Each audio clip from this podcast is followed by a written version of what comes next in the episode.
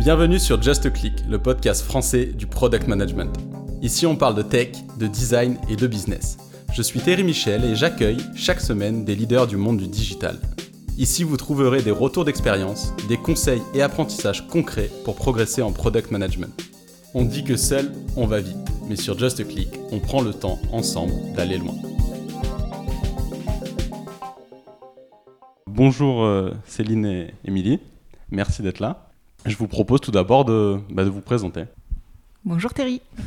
Bonjour Thierry. Je suis euh, Émilie Soucy, la fondatrice de l'agence WD, euh, designer d'expérience depuis 2008.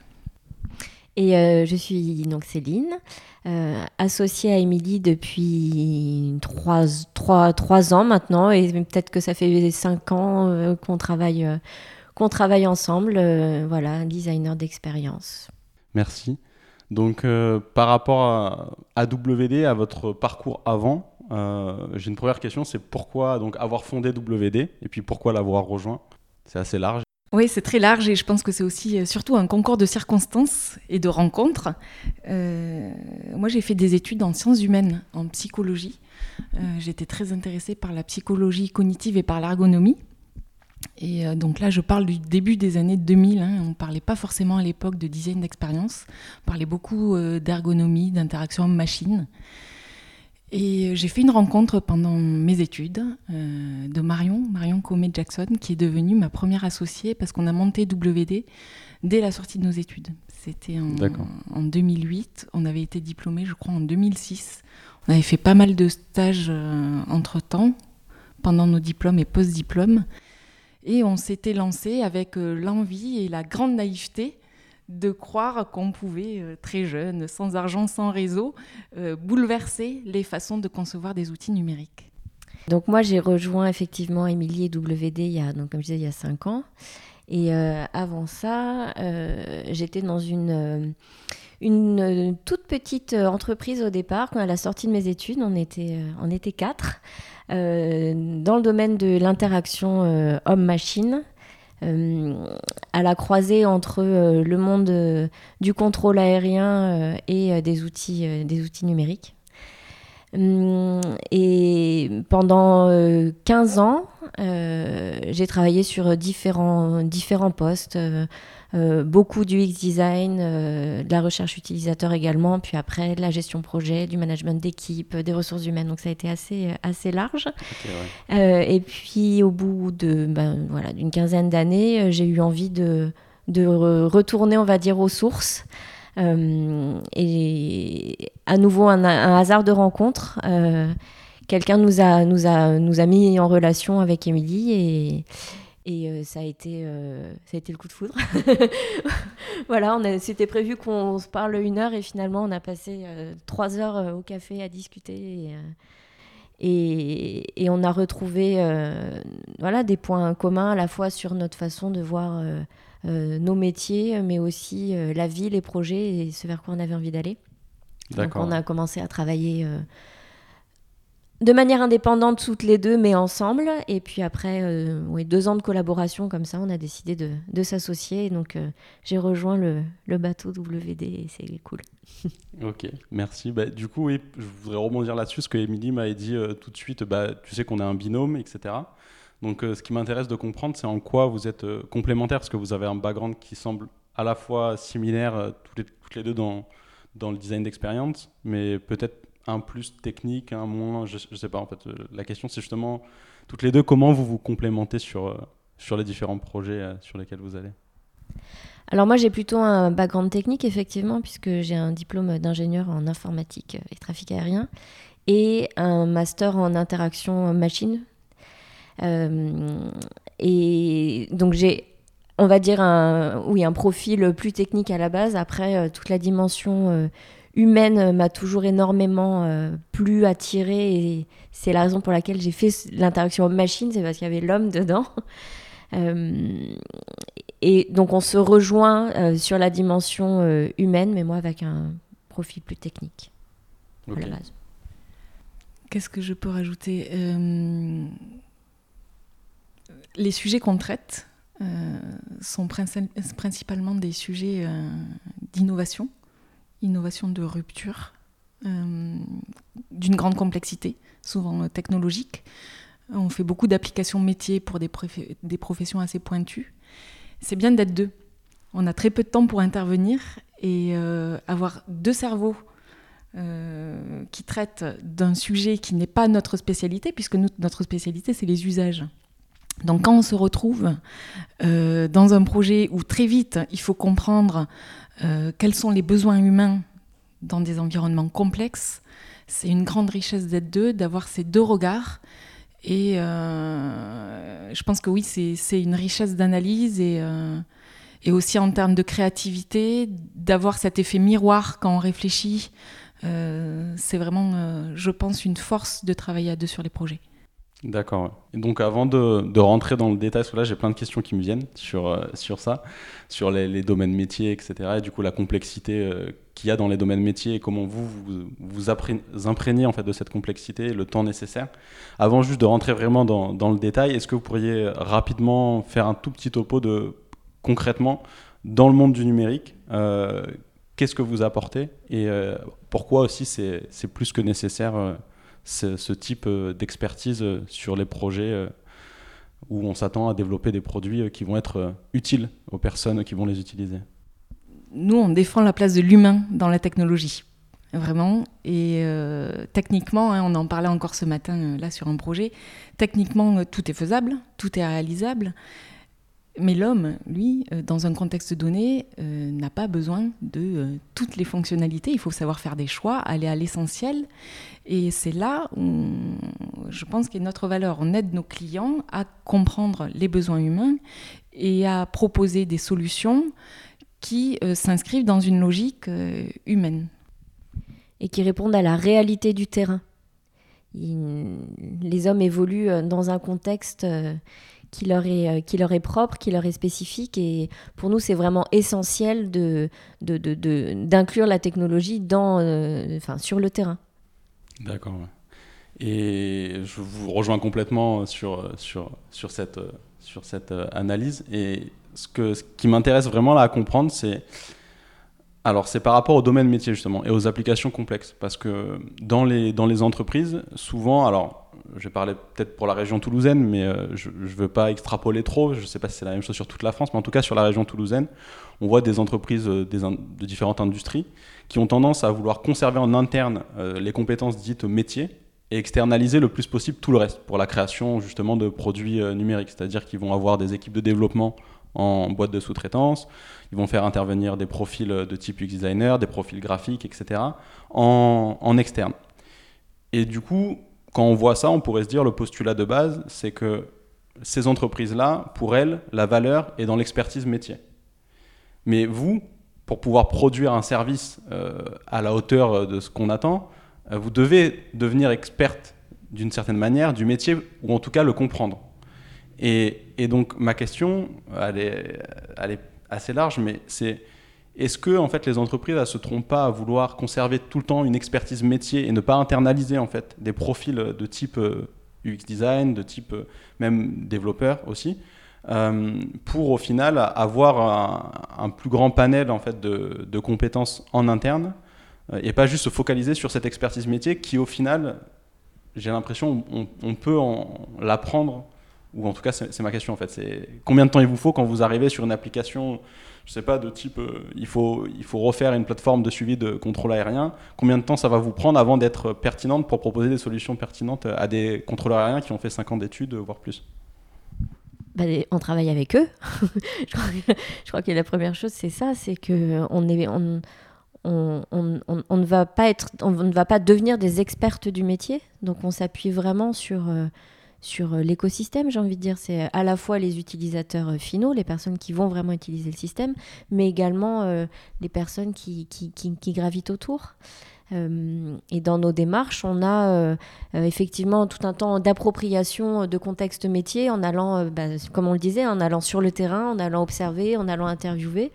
Euh, non pas avec euh, l'enjeu de devenir des experts, mais vraiment de comprendre et de capter euh, les éléments qui sont, qui sont essentiels après au développement d'un nouveau produit ou d'un nouveau service. Il y, a, y a quand même pas mal d'entreprises aujourd'hui qui ont internalisé notre compétence. Alors généralement, c'est de très grosses entreprises. Il y a deux, euh, c'est une très bonne chose. Après, euh, nous, on voit hein, euh, parfois sur certains clients avec lesquels on travaille pendant quelques années, il y a aussi une difficulté à travailler en interne dans une entreprise quand on fait notre métier, c'est qu'on devient expert du domaine. Et du coup, on perd ce regard qu'on appelle dans, le design le regard du débutant, le regard naïf, qui permet aussi euh, de, de, faire notre métier et de, de, questionner certains usages qui sont euh, considérés comme euh, acquis. Et pour nous, cette, la fraîcheur qu'on apporte justement en étant externe facilite, je pense, le, le travail de transformation. Mais il arrive aussi fréquemment que ce soit des personnes qui font notre métier en interne qui nous appellent. D'accord, pour avoir ce regard du coup plus frais, euh, moins, moins le nez dans le guidon. Et... Euh, et il y a un, autre point qui est très important pour nous, c'est que effectivement en intervenant euh, en tant que personne extérieure, on arrive aussi avec une expérience différente. Et on a vu plusieurs, enfin, on a plusieurs domaines de, dans, lesquels, dans lesquels on intervient. Et, et ce qu'on observe, c'est que euh, ces domaines s'enrichissent les uns les autres. C'est-à-dire que euh, on va faire une application euh, pour des agriculteurs, ça peut nous donner des idées sur une application pour des garagistes ou pour des médecins. Et, le fait d'avoir justement un, panel d'intervention permet aussi d'amener une autre forme de créativité ou en tout cas un autre regard. Oui, ça fait sens. Donc c'est vraiment, au final, votre valeur, elle est aussi dans le fait que vous, vous avez un horizon beaucoup plus vaste que, les entreprises dans lesquelles euh, vous allez, qui elles sont spécialisées dans leur secteur. Et vous apportez aussi du coup ce regard que elles n'ont pas le temps d'aller chercher dans, les autres domaines. Oui. Oui, et puis je pense qu'il faut comprendre que notre métier, euh, ça se traduit par euh, du travail de maquette, d'interface, mais 50% de notre temps, on est sur le terrain, in situ. Et on voit une, diversité d'usages qui est intéressante. Et même si les secteurs sont différents, on reste sur du comportement humain. Et je pense que voilà, cette, cette richesse-là, c'est aussi pour nous des arguments euh, pour faire passer certains messages à nos clients. D'accord. Du coup, si on rentre dans le dans l'exemple concret d'une entreprise dans laquelle vous auriez pu travailler dans un secteur euh, métier B2B, on va dire, donc une application métier. Euh, moi, ce qui m'intéresse de savoir, c'est du coup le temps que ça peut vous prendre avant. Donc, en gros, expliquer un peu le déroulé sur un cas, le cas qui vous a peut-être le plus marqué, qui aurait été soit le plus gros succès, soit le plus gros échec où vous avez le plus appris. mais sur, ouais, pour, pour vraiment essayer de, de, comprendre euh, le panel et puis avec des, expliquer le temps euh, que ça peut prendre euh, pour, pour arriver après à, on va dire, au résultat final de votre livrable, en tout cas en tant que, que consultante. on peut parler, partir d'un projet qu'on a fait pour des médecins, pour des oncologues où l'objectif était de faire pour eux un outil euh, de saisie de données pendant les consultations. Que ce qu'on a pu, ce que, ce que, les médecins peuvent observer, c'est qu'il y a énormément de choses aujourd'hui qui passent euh, par le papier crayon. Et quand on essaye d'avoir des données pour comprendre les traitements, l'efficacité des traitements, etc., ben, on se rend compte que ça demande énormément de temps parce qu'il faut aller rechercher euh, des infos qui ne sont pas forcément tracées ou qui sont tracées sous, sous format papier. Donc là, la problématique qui a été remontée par, deux médecins en colloque, c'était comment est-ce qu'on peut euh, euh, outiller, est-ce qu'on peut permettre aux médecins de saisir des informations pendant les consultations. Euh, donc on n'est pas médecin. on, on a fait des phases d'observation dans trois établissements de santé différents, dans trois pays différents, en France, en Belgique et au Luxembourg. Euh, nous avons participé à des consultations, donc euh, euh, en, présence, en présence des médecins, où nous étions ben, vraiment en mode observation, donc complètement en recul pour, pour ne pas du tout interférer avec, avec, avec, avec les consultations. Et on a complété, complété ensuite ces observations par, par des entretiens avec ces médecins et d'autres et, euh, également auprès de, euh, des secrétaires et du personnel médical. Donc on a vraiment une approche, le fait de se rendre directement sur les établissements de santé, euh, ça nous a permis aussi vraiment de voir à la fois le contexte d'usage, mais également de rencontrer d'autres personnes qui, qui sont aussi présents dans la vie du patient. le patient, c'est pas uniquement quand il arrive et qu'il rentre dans la salle de consultation, c'est aussi avant, c'est aussi après. Et, et c'est pour nous essentiel d'avoir cette vision, cette vision globale c'était trois jours de trois jours de, trois jours euh, sur place complet ouais complet trois jours complets ça veut dire des journées euh, qui commencent à à quelle heure qui finissent à quelle heure? Journée normale. Oui, oui, journée, oui, oui, journée normale malgré tout. Après, c'est intéressant d'être sur des journées parce qu'il parce qu'il y a des moments qui sont différents aussi dans le, dans le temps des, des, des médecins. Mais oui, trois journées. Euh, trois jours, oui, bien remplis, sachant qu'on est experte. Voilà. D'accord. Et que, oui, on a, on a l'œil pour, euh, pour euh, capter, euh, pour capter un certain nombre de choses. Et on était, on suivait pas les mêmes médecins, donc on était séparés. Donc voilà, on est deux, ça serait l'équivalent de six jours pour une personne. D'accord. Une fois cette matière collectée, on, la digère et on la retransmet, on la partage. Il y a un travail qui est vraiment important de, de, donner à voir à nos clients et aux utilisateurs ce qu'on a pu, ce qu'on a pu percevoir. Et euh, il y a quelque chose qui est assez intéressant, c'est que euh, dans la retranscription de notre travail, donc ça passe par euh, des personas, des scénarios d'usage, beaucoup vraiment où on décrit une journée, du coup, une journée type où, on est vraiment sur du, sur du récit au maximum, sur l'illustration avec, avec des photos, des images, des vidéos quand on peut. Et les médecins ont été surpris. Ils ont découvert des choses. Ils ont appris des choses sur, sur, leur, sur leur façon de faire. Et c'était assez, assez étonnant. Voilà. Des choses qu'ils ne se rendaient pas compte en fait dans, dans, leur routine de tous les jours. Euh. Exactement. Oui, parce qu'ils ont la tête dans le guidon, ils dépendent d'un centre hospitalier qui euh, fonctionne d'une certaine façon et tous les centres ne, sont singuliers. Et je pense que c'est ce que Céline relève et euh, le point sur lequel j'ai envie d'appuyer, c'est que ce travail de recherche utilisateur, c'est un, une méthode pour nous pour faire une immersion, comprendre le métier, comprendre le contexte, mais la visée aussi, c'est de euh, communiquer avec l'équipe projet, de créer un référentiel commun, de casser les stéréotypes.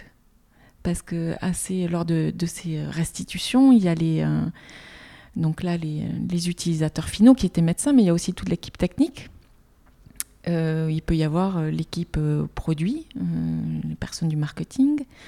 et le but, c'est de faire évoluer les représentations dans le bon sens. Parce qu'en général, il y a une demande à la base qui nous est faite avec une certaine problématique.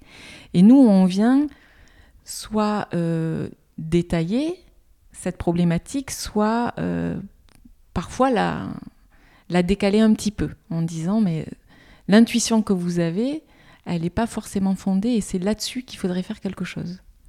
Oui, ça, ça j'imagine, c'est pas le plus évident en fonction du, du commanditaire que vous avez en face euh, pour le. Parce que expliquer à quelqu'un qui vous demande il faut trouver ça et vous lui dites mais c'est pas ça qu'il faut trouver, c'est plutôt ça. Si c'est cette personne qui doit aussi vous payer à la fin, même si c'est pas elle qui va bénéficier du produit final. Oui. Et c'est pour ça qu'on a un, gros travail d'image, de formalisation, de donner à voir ce qu'on a vu nous. On, on, illustre aussi beaucoup avec des verbatims, des citations. C'est-à-dire qu'on prend des phrases qu'on a entendues sur le terrain, qu'on retranscrit telles quelles.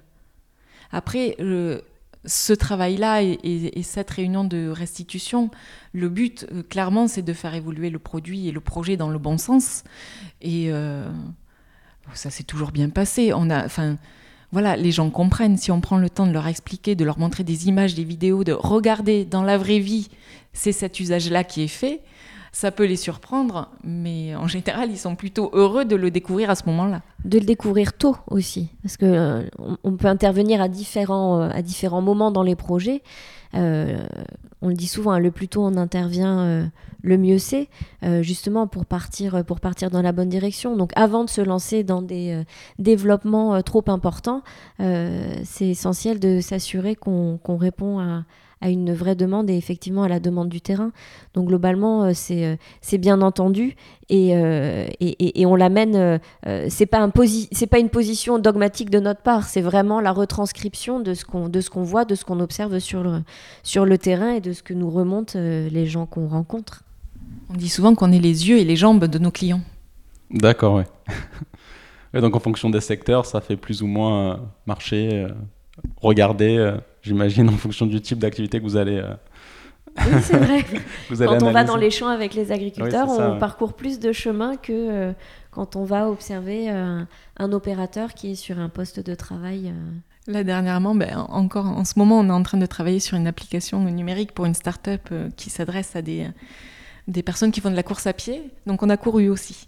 Oui, c'est ça. Parce qu'il y, a ce, y a ce côté observation-entretien. Mais dans certains cas, alors on ne peut pas le faire systématiquement, hein, vous comprenez bien quand, quand on est médecin, quand on s'adresse à des médecins, on ne va pas prendre nous-mêmes la place du médecin, mais une de nos méthodes fétiches aussi, c'est de faire l'expérience nous-mêmes de ce que vivent les usagers. Donc euh, voilà, là dernièrement, on, a un petit peu couru, oui, sur les bords de la Garonne. D'accord. Et du coup, si on revient sur le, le, cas concret de, de l'application pour, pour les médecins, euh, donc après les trois jours de recherche utilisateur, euh, d'observation euh, du coup en mode shadowing, donc restitution, enfin digération ça se dit pas mais digestion.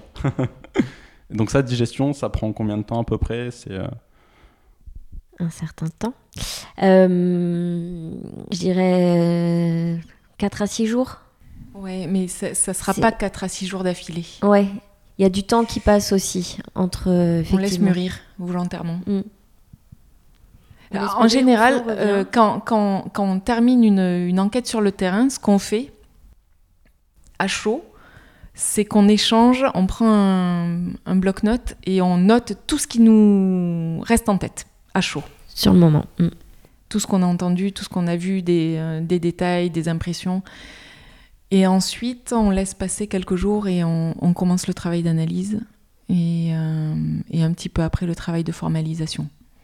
Et le travail de formalisation nous prend pas mal de temps parce que finalement, on se rend compte qu'on pèse chaque mot. On rend pas des livrables, il n'y a pas des gros documents euh, Word avec beaucoup de texte. Euh, on est sur des choses qui sont très synthétiques le, au maximum visuel quand c'est quand c'est quand c'est possible. Euh, et du coup, euh, chaque élément qui est présenté euh, doit apporter du sens, doit apporter de l'information. Donc, on, passe beaucoup de temps aussi à, à, choisir nos mots, à choisir, à choisir nos phrases, à choisir, comme le disait Émilie, les verbatims, les bons, voilà, les, les, éléments qui vont être vraiment là pour, pour appuyer ce qu'on a pu, ce qu'on a pu observer. D'accord. Et du coup, ça c'est hyper intéressant ce que, ce que vous venez de dire parce que ça montre qu'on peut pas, c'est pas un enchaînement d'étapes qu'il faut juste dérouler. Il y a aussi euh, cette phase où en fait c'est le cerveau qui fait son travail, qui et ça c'est des tâches de fond en fait euh, qu'on contrôle pas vraiment et qu'on comprend après quand on revient dessus. Donc au global entre la, phase, euh, on arrive, on fait les entretiens, enfin les les les c'est pas des interviews pardon, le, le shadowing, l'observation, on va dire la plus nette possible jusqu'à on arrive à produire euh, peut-être je sais pas des user journée map je sais pas quel type de, livrable mais ça, ça, ressemble à ça ce que vous me dites. Euh, ça on va dire ça, il s'écoule combien de temps? Ça se compte en mois en, ça dépend des projets. Non rarement en mois. Sauf si on est vraiment sur des grosses recherches terrain mais c'est quelques semaines. Oui voilà j'allais dire c'est un c'est un mois à peu près. Entre entre trois semaines et oui et cinq semaines. Mais c'est vrai que dans l'ère de l'instantanéité qu'on connaît, euh, ça peut paraître relativement long, mais euh, pour nous, c'est primordial. Oui, et alors, euh, quand on dit un mois, c'est aussi depuis le début du projet jusqu'à... Parce qu'il y, a du temps de, aussi de, bah, de mise en place, de choisir. Il y a un travail qui est fait également avec le client pour choisir les contextes d'observation, les utilisateurs. Après, il faut organiser. Ça demande aussi de se ça demande un petit peu de temps, un petit peu de temps d'organisation, et après il y a tout ce temps de digestion, etc. Donc en général, effectivement, on est sur euh, quelques, quelques semaines euh, autour, gravitant autour d'un mois. D'accord. Et donc là, c'est euh, dans ce projet-là, donc après ces livrables, vous avez continué du coup, ou, votre, parce que là, si on J'essaie de, faire des parallèles avec les termes, on va dire, à la mode sur le, produit. On pourrait parler de discovery, là, sur ce que vous venez d'expliquer. La phase vraiment. Donc, il y a des gens, je sais, qui se spécialisent dans ça, c'est-à-dire, en fait, sur les entretiens. Euh, ou sur les, sur les observations. Ils se spécialisent juste pour apporter euh, ce regard extérieur aux entreprises et puis après, leur travail est terminé. Vous, ce que je comprends, c'est que le travail n'est pas terminé là. On continue après, effectivement.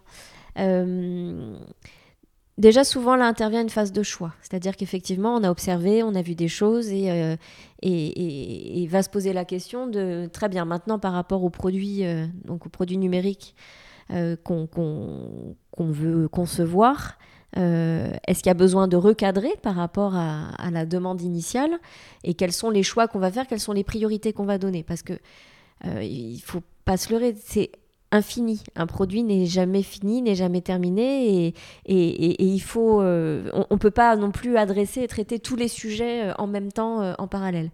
Donc il y a une étape importante de se dire, ben, voilà quelles sont les, priorités sur lesquelles on va, on va travailler et ça c'est fait conjointement avec, conjointement avec le client. Et une fois qu'on a reprécisé le, le, cadre dans lequel on allait intervenir, on fait la plupart du temps des séances de créativité, euh, donc sur des problématiques, sur les sujets qui sont les sujets les plus, euh, les plus sensibles et qui réclament, euh, et qui réclament aussi la vision la plus, les plus complémentaires. C'est-à-dire qu'on va donc organiser des, des, ateliers qui regroupent souvent les utilisateurs finaux, l'équipe technique, des designers, s'il y a des designers produits ou designers graphiques. Et l'idée, c'est vraiment de faire travailler collectivement les différentes personnes sur des sujets, euh, sur des sujets qui seront essentiels à la réussite euh, du produit derrière. D'accord. Et donc après ça, après ces, séances de, collaboration, vous arrivez avec. est-ce que, est-ce que à la fin de ça, vous avez des documents qui permettent aux équipes techniques directement d'implémenter? Oh, pas encore. Non. non. là on a des pistes, des idées, des ouvertures. On a des visions. Oui. Et on aime bien faire travailler, euh, par exemple, une personne technique avec euh, un utilisateur pendant l'atelier, euh, pour dérouter un peu. on a des visions et nous, on se les réapproprie derrière. Et là commence une phase de maquettage, première version de maquette. Alors ça peut être, c'est du maquettage qu'on dit basse fidélité. Ça peut être papier-crayon, ou euh, sur des outils numériques de type euh, balsamique qui euh, imitent justement le tracé papier-crayon. Mais notre but ici, c'est de montrer que c'est une, une ébauche, c'est encore une esquisse. On pose des hypothèses de design et très rapidement, on va tester ces maquettes sur le terrain. Donc on retourne sur le terrain, on fait des tests in situ. On a créé auparavant un protocole de test on, plonge l'utilisateur dans un contexte et on lui demande de réaliser des tâches. Ce n'est pas une démo, c'est vraiment euh, de l'interaction et on demande à l'utilisateur de penser à voix. On peut avoir plusieurs versions, euh, plusieurs esquisses à tester en parallèle. C'est-à-dire qu'on peut avoir par exemple euh, deux versions différentes de ce que pourrait être le produit. On teste, on recueille de l'information sur les comportements, les les raisonnements, les verbatims, ce qui nous est dit, ce qu'on observe, tout ce qui est tangible. Et là, on revient au bureau et on fait une deuxième version.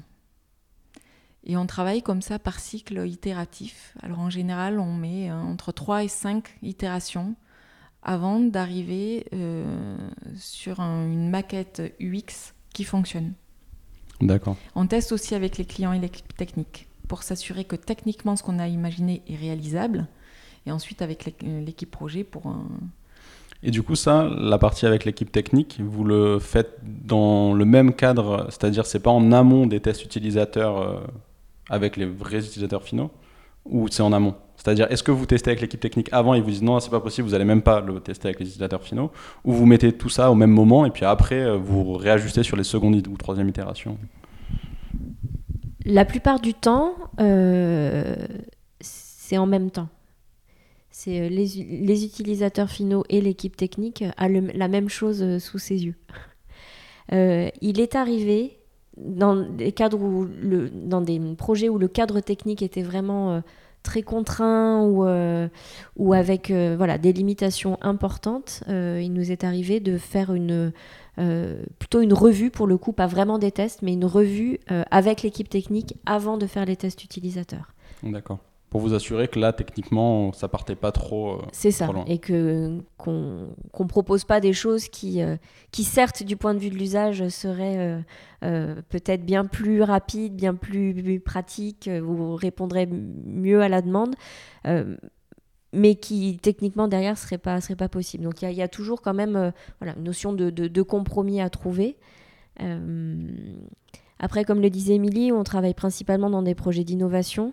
Euh, et où euh, nos clients lèvent parfois aussi la barrière technique en disant non justement là on veut vraiment quelque chose qui soit euh, en rupture, qui change. Donc dans un premier temps, c'est porte ouverte et après on peut être amené à faire des réajustements. Ça, nous est arrivé déjà hein, quand les clients nous disent mais vous avez carte blanche. Techniquement, on mettra les moyens qu'il faut parce que notre priorité c'est l'expérience utilisateur. D'accord. Ça, ça, ne serait jamais arrivé il y a 10 ans. C'est le contexte idéal pour vous, ça, j'imagine. Oui, c'est génial. Et euh, si on revient sur donc, ces étapes de maquettage, euh, s'enchaîne une série de maquetages de tests utilisateurs et euh, ensuite on travaille avec un designer graphique.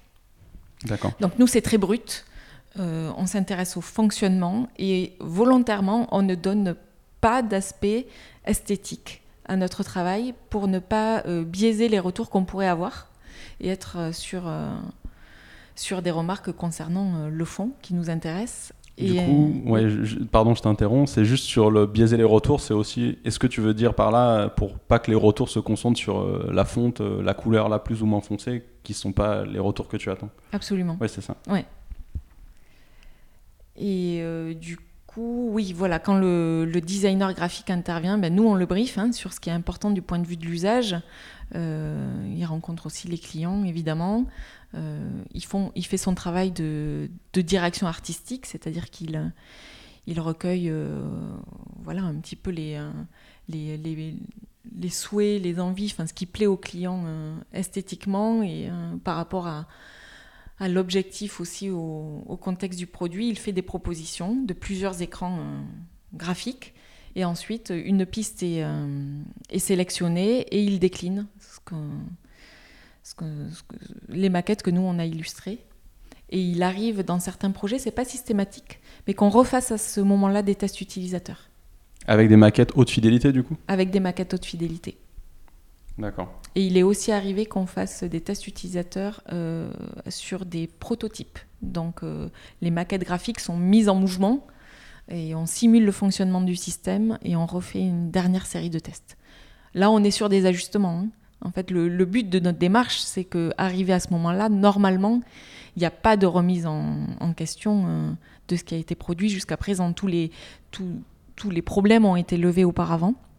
Et là, on ajuste. Euh, ça peut être de la sémantique, euh, euh, du guidage, principalement de, la sémantique, souvent.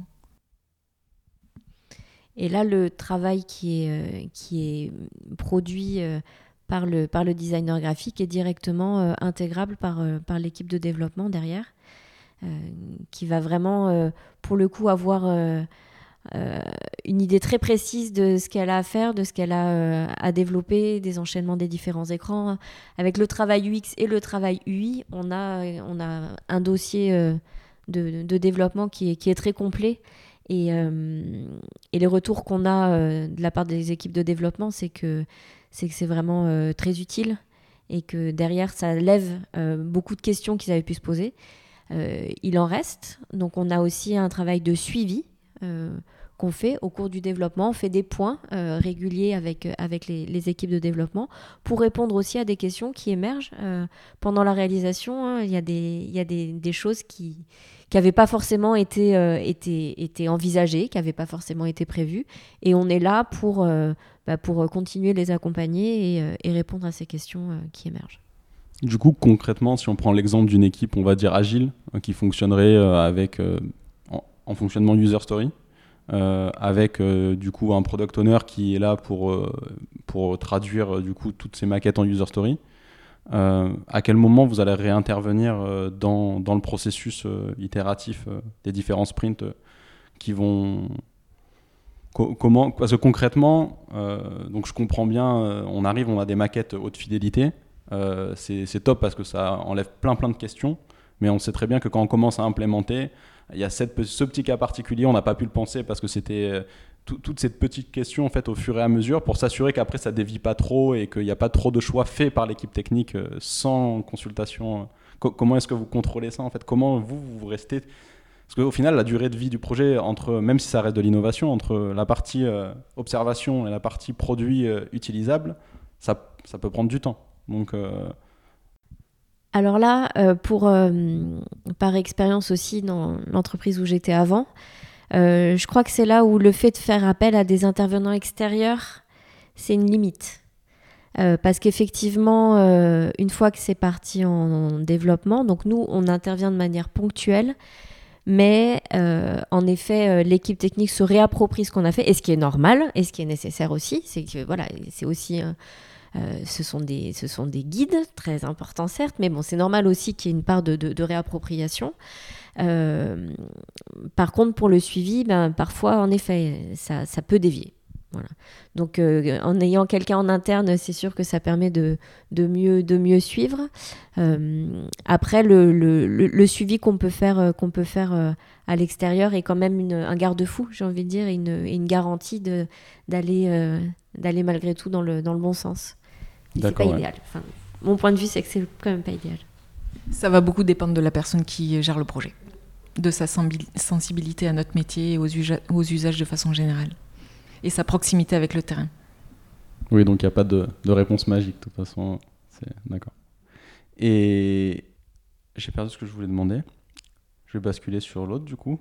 ça va me revenir après. donc euh, l'autre question, c'était entre les applications métiers et les applications grand public. Euh, là où, dans un contexte application métier, donc euh, je suis une entreprise, je suis TCO, service de transport, j'ai déjà des usages, j'ai déjà des clients, j'ai un budget d'innovation pour faire, pour améliorer mes applications qui permettent à mes usagers de se rendre dans mes transports. Donc, on va dire que la problématique rentabilité financière, ça c'est déjà géré. Il faut juste produire quelque chose de bien. Euh, dans le cas d'une startup, par exemple, qui va se lancer sur un produit euh, B2C, donc euh, grand public, qui n'a pas encore trouvé son marché, ces, ces métiers-là, ils sont plus qu'intéressants aussi pour comprendre justement sur quel marché il faut aller, pour aider à pivoter quand ça peut être nécessaire de pivoter, etc. Donc, déjà, est-ce que vous, vous intervenez sur ce type de contexte Et si oui, comment? Oui, tout à fait. On est souvent appelé par les startups. Euh, Comment est-ce qu'on intervient? Alors déjà, il y a un levier euh, financier, parce qu'on pourrait se dire, ben, les startups, elles n'ont pas forcément beaucoup de moyens. Euh, il, y a la, il y a BPI et la bourse French Tech qui financent nos, nos missions. On intervient avec les startups, euh, souvent pas... Elles ont souvent déjà réalisé un produit. Il y a, il y a souvent une première version qui existe, qui est mise à disposition du public ou pas encore, presque. En tout cas, ce qu'on a remarqué, nous, d'expérience, c'est qu'il faut laisser aux personnes qui travaillent dans les startups la première vision. Il faut les laisser faire. Et euh, on a remarqué que, voilà, une fois qu'ils ont posé ce qu'ils avaient en tête, c'est plus facile pour eux aussi de pivoter par rapport à ce que nous, on pourrait faire remonter du terrain. D'accord, oui. Et puis c'est rare que de toute façon quelqu'un nous appelle euh, d'emblée quand rien n'existe. Euh, en général, il y, a toujours une première version. Mais je pense que pour les startups, ce qui est intéressant aussi, c'est d'avoir un, tout petit peu de maturité par rapport à, à l'idée qu'elles avaient en tête euh, initialement. Oui, donc elles viennent pas vous voir vraiment à jour zéro, elles viendront vous voir après avoir fait leur premier MVP ou leur premier. Si, elles le font, on intervient rarement malgré tout et on leur dit plutôt de donner vie à effectivement une première, à une première version et qu'on interviendra après. Parce qu'il y a aussi, euh, donc euh, nos, prestations sont, sont, financées, mais il y a quand même des budgets qui sont réduits. Et euh, ça sera plus efficace pour nous et, plus économique pour eux qui est déjà une première version qui existe et qu'on puisse tester, qu'on ait déjà un support de travail à, auditer quelque part. Après, c'est arrivé hein, qui est qu'on conçoive quelque chose from scratch. là, c'est très bien, mais on va on va du coup nous se fier à, l'équipe qui est en face de nous, à l'aspect humain. Est-ce que ces personnes-là vont être en capacité d'entendre ce qu'on va leur dire? Parce que souvent, hein, on est dans ce rôle de euh, casser un petit peu euh, certains stéréotypes, euh, certaines représentations qui sont faites sur les usagers finaux, sur la façon dont on va leur rendre service. Donc là, on fait d'expérience voilà, confiance à, nos ressentis par rapport aux personnes qui gèrent le projet. Et euh, on, parlait tout à l'heure du projet qu'on a fait pour les médecins, où on a vraiment commencé par des observations, etc., vraiment du contexte d'usage. Euh, quand on travaille euh, avec des startups qui ont déjà un produit, en fait, on va, on va mixer les deux, deux, deux, techniques, on va dire. Ces techniques, effectivement, d'observation, d'entretien euh, complètement détachées du produit ou d'une première version qu'ils vont avoir, qu'on va compléter à ce moment-là avec des tests utilisateurs. Alors, pas aussi euh, développé forcément que des tests qu'on pourra faire sur nos maquettes euh, derrière. Mais en tout cas, on va se servir euh, du premier dispositif qui a été, qui a été imaginé pour déjà avoir des retours sur, sur ces premiers éléments et également pour faire parler, pour faire parler les, les usagers. Donc c'est aussi pour ça que c'est intéressant pour nous dans le cadre de start-up. En effet, il n'y a pas beaucoup de temps. C'est aussi un autre moyen de collecter de l'information.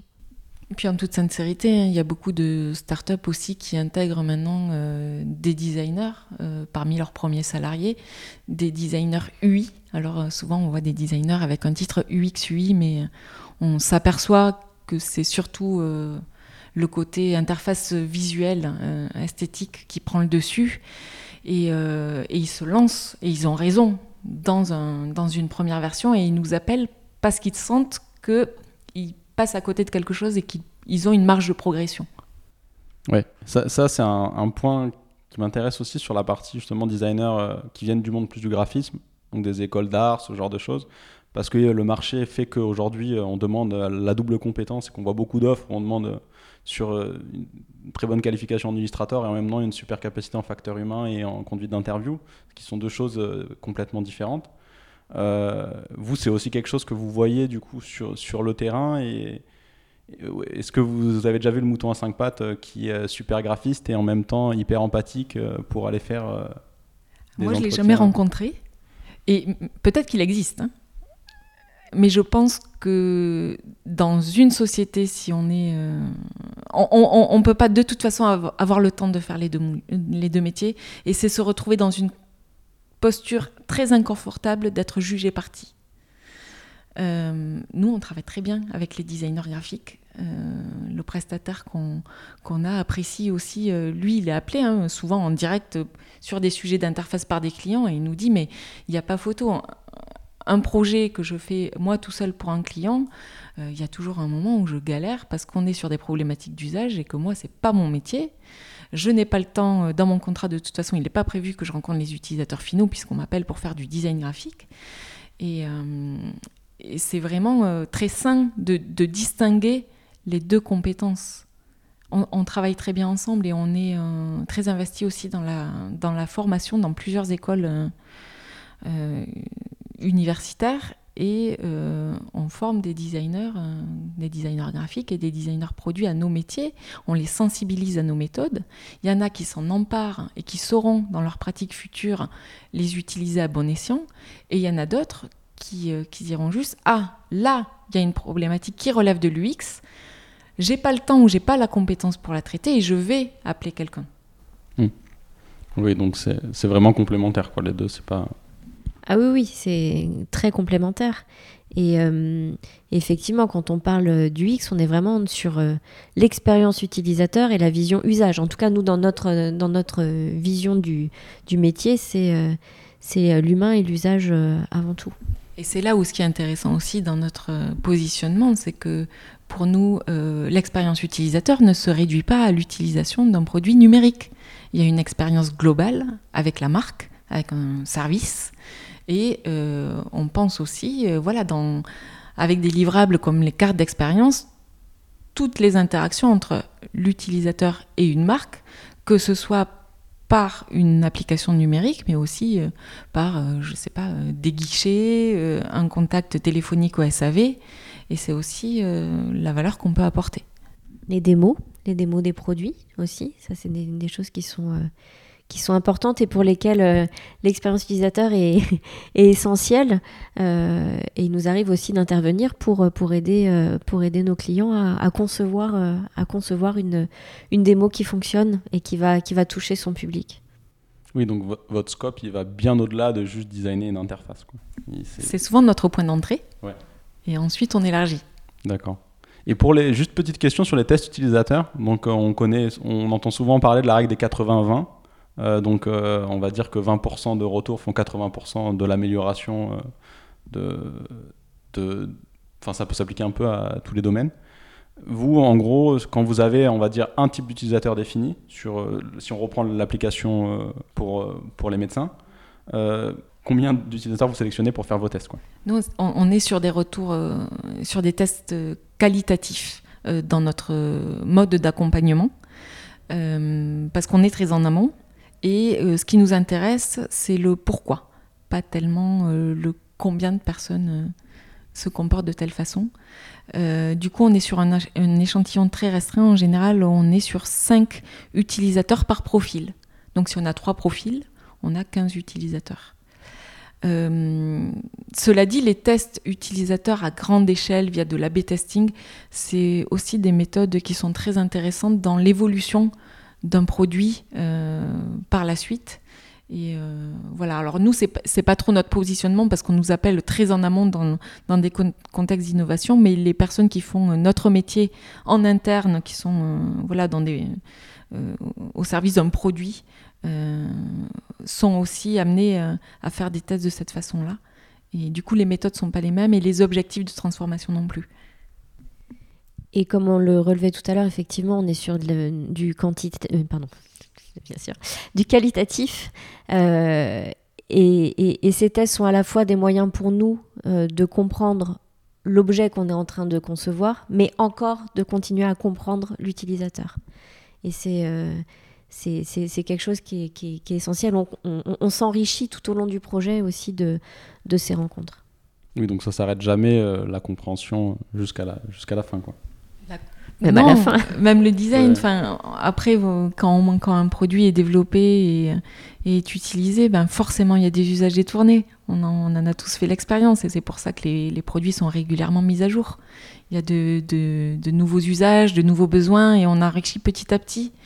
Et, euh, et c'est vrai que c'est peut-être le point le plus difficile euh, de notre métier et je rejoins, Céline en a parlé tout à l'heure, c'est d'abord lancer une première version et pas essayer de répondre à tous les problèmes. Il y aura toujours des cas spécifiques, c'est sûr. On... Et même si on, fait un public un produit grand public et qu'on veut toucher tout le monde, bah dans un premier temps, non. On va, on va essayer de restreindre et en tout cas, on va pas proposer les mêmes expériences pour tout le monde. Et ce travail-là de, de spécifier, de, d'identifier les publics, les contextes, les besoins, euh, c'est, un travail qui pour nous est primordial et de hiérarchiser, prioriser. Et ça, c'est, je crois, l'aspect le plus difficile euh, à faire comprendre à nos clients. Oui, et, et notamment avec les startups qui, euh, qui, qui, voit effectivement un potentiel marché euh, possible avec plein de, plein de choses de partout. Il y a des étoiles qui brillent dans tous les yeux. Euh, et, dans un premier temps, on, leur dit commencez déjà par un petit périmètre. Euh, nous, on vous aide à identifier là où ça va être le plus utile, le plus pertinent et où vous allez accrocher. Et concentrez-vous à faire ce petit périmètre très bien. Et là, derrière, ça vous permettra de, d'évoluer et d'avancer et de, et, de l'enrichir. Et c'est pas facile à entendre. Eh c'est pas facile à entendre parce que ça veut dire faire des choix, ça veut dire aussi renoncer à un certain nombre de choses. Euh, mais d'expérience, on voit que c'est ça qui fonctionne. Ouais, donc ça, je pense, c'est un, un, bon, un bon apprentissage de vous l'entendre dire aussi, euh, pour aussi tous les, les, potentiels euh, créateurs de startups qui nous écoutent. Et du coup, on parle de startups, on parle de projets d'innovation. vous, vous l'avez dit depuis le début, c'est là où vous intervenez le plus sur les projets d'innovation. on voit plus que la pertinence et l'intérêt de, ce que vous faites. Ma question maintenant, c'est est-ce que euh, ce type d'approche, on peut le mettre en place euh, sur des projets beaucoup plus lourds, euh, beaucoup plus peut-être matures, dans lesquels il y a plus d'inertie parce qu'ils sont là depuis longtemps? Et si oui, est-ce qu'on peut aussi le mettre en place de la même façon que vous le faites aujourd'hui en étant de l'extérieur, en étant consultant Voilà, c'est des questions et, comment en fait surtout Parce que toutes ces, pratiques, euh, ces méthodes, quand on regarde un peu, on a l'impression que ça touche souvent justement à, des aspects innovation. Peu importe le, domaine métier, c'est souvent là où les entreprises font appel euh, à ces expertises. Et sur les produits qui sont utilisés tous les jours par des opérateurs, par des, euh, salariés pour leur métier, on a l'impression que, bah, que ces approches, ça fait 20 ans qu'elles, plus de 20 ans qu'elles sont démocratisées et plus de 20 ans qu'elles ne sont pas mises en place. On a toujours des logiciels de gestion euh, de pointage qui sont horribles. On a toujours des logiciels euh, pour, euh, pour gérer les achats qui sont horribles. Enfin, pourquoi? Bien sûr. Alors, ça nous est déjà arrivé hein, d'intervenir dans des contextes comme ceux, que tu décris. je crois que souvent, quand même, à la base de la demande dans ces contextes-là, il y a l'apparition d'un nouveau concurrent. qui vient euh, changer euh, les façons de faire par euh, voilà, la, mise en place d'un produit qui a une expérience utilisateur différenciante. Et du coup, les, les, les, clients nous appellent pour se mettre au niveau. Donc en gros, sur les produits utilisés par les salariés en interne, si les salariés arrêtent d'utiliser les produits, là, ils vont, les entreprises vont, vont faire appel à, des services du design. Alors les salariés arrêtent euh, rarement d'utiliser les produits, les pauvres, ils n'ont pas cette marge de manœuvre, ils se plaignent beaucoup, mais euh, oui, non, il suffit que, qu'un nouveau produit apparaisse euh, et que les entreprises voilà, changent, changent ben, finalement leur, leur, outil de travail, sélectionnent un, nouveau produit qui est apparu sur le marché. Et à nouveau, c'est aussi une question d'homme derrière d'homme avec un grand H, de quelqu'un qui va à un moment donné porter une vision et dire là notre produit euh, ça va pas, il faut le changer. Euh, soit parce qu'effectivement il a été à l'écoute des retours du terrain et que, ça, a été, a été signifié, soit parce qu'en effet il y a, euh, comme le disait très bien Émilie, la concurrence qui arrive derrière et donc il faut se positionner autrement pour, continuer à, garder, son, public mais c'est avant tout une, volonté. Parce que, parce que oui, introduire ce type de méthode, bah, ça demande du... ça chamboule. Voilà, ça chamboule. C'est pas la, les façons dont euh, euh, la plupart des grosses structures euh, fonctionnent. Donc c'est progressif, ça va y aller petit à petit. Mais oui, bien sûr, c'est possible et c'est souhaitable même. Mais je crois que maintenant il y a quand même une différence, c'est que tous les salariés ont un usage du numérique à titre privé et euh, toutes les applications qu'on connaît, hein, que ce soit pour euh, nos vacances, nos loisirs, euh, nos, solutions bancaires ou je ne sais quoi. voilà, tout le monde a maintenant des, des, références assez propres en termes d'expérience utilisateur et se rendre compte que ce qu'elles produisent en, interne n'est pas forcément à la hauteur et qu'il va falloir. Et c'est souvent lors d'une refonte technologique qu'on nous appelle. On dit voilà, là, on reconstruit tout et on, en profite pour euh, mener ce travail de refonte aussi de l'expérience. D'accord. Et ça vous est déjà arrivé d'intervenir sur, euh, pareil, on prend une grosse entreprise, je sais pas, qui a plus de une ETI, euh, qui a donc entre 1000 2000 salariés qui vont tous les jours utiliser un outil administratif. Et tous les jours, du fait de l'outil, elles vont passer peut-être une demi-heure. Et du fait d'une refonte de l'outil, elles pourraient passer 5 minutes. On multiplie par les salaires de nombre de salariés et le fait qu'ils le fassent tous les jours. Et en fait, à la fin, le gain, il est énorme pour l'entreprise. Ça vous est déjà arrivé d'intervenir sur des contextes pour mesurer ça justement de manière, euh, pour le coup, pas qualitative mais quantitative et montrer par A plus B qu'au-delà de l'aspect, euh, oui, moi j'ai ma banque en ligne, ça marche super bien, je voudrais la même chose au travail, bon, ben on peut pas parce que ça coûte trop cher. De dire non, mais en fait, c'est pas parce que je veux la même chose parce que c'est cool, je veux la même chose parce que ça va me faire gagner en productivité, me permettre de plus me concentrer sur les tâches euh, intéressantes. Est-ce que c'est des choses que vous voyez venir par les entreprises ou, comment, comment insuffler ça aussi? Aujourd'hui, on n'a pas de, on n'a pas de chiffres. Enfin voilà, c'est pas effectivement.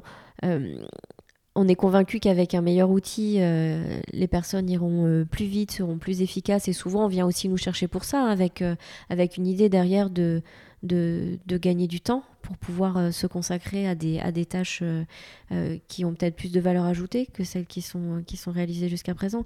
Maintenant, on n'a pas de, de, données chiffrées, on n'a pas d'exemple comme ça parce qu'aussi le réaliser ou développer un nouveau produit, ça prend du temps et être, être en capacité de comparer deux situations de travail avec tel outil ou avec tel outil. Non, aujourd'hui, on n'a pas d'éléments, euh, là-dessus. D'accord. Et du coup, si vous deviez donner euh, quelques personnes, quelques livres euh, référentes, références dans, dans le domaine pour vous, ou même qui ne sont pas dans le domaine mais qui vous apportent beaucoup ou qui vous ont apporté, ça peut être des lectures ou des, ou des, des conférences, des euh, le premier ouvrage qui me passe par la tête euh, par rapport à, l'audience que tu touches avec ton, podcast, Thierry, c'est euh, un livre de Suzanne Weincheck qui s'appelle Les 100 choses qu'un designer devrait savoir au sujet des gens.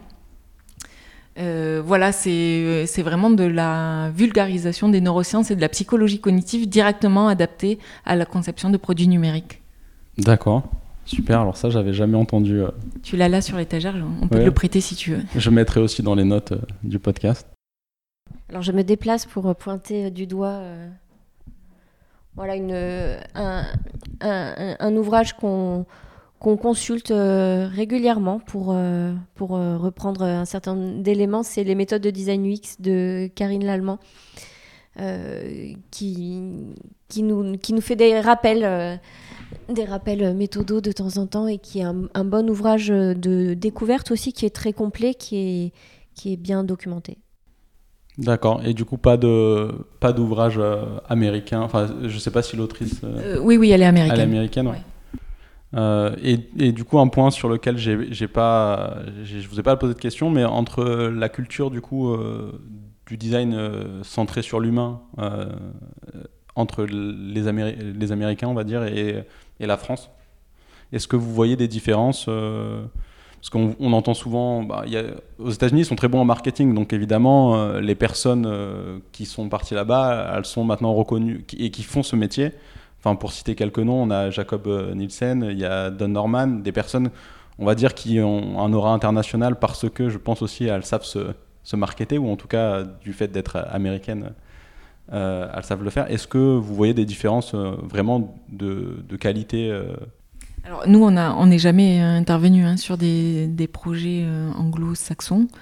on a juste bah, l'expérience, enfin moi en tout cas j'ai l'expérience d'avoir créé une, agence d'expérience utilisateur en 2008, là où ces préoccupations-là étaient déjà bien identifiées par euh, les Américains et notamment aussi toute la diffusion des travaux de Norman ou de Nielsen.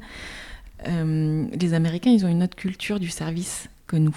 Et euh, le client final, le client est roi, c'est quelque chose qui est beaucoup plus prononcé aux États-Unis, j'ai l'impression qu'en France. Après, on y vient. Sincèrement, on y vient et je pense qu'il y, a, quelques années, il y avait un écart assez phénoménal euh, dans les activités de conception entre la, façon dont ils s'y prenaient eux et, euh, et, nous. Maintenant, moi, je suis optimiste et j'ai euh, plutôt tendance à croire que qu'on les rattrape. Et puis, on a peut-être un esprit critique aussi un peu plus prononcé. Et ouais, non, je, je pense qu'on va vers le, dans le bon sens, mais c'est sûr qu'au départ, ils ont, en tout cas, ils ont plus communiqué sur ces préoccupations-là.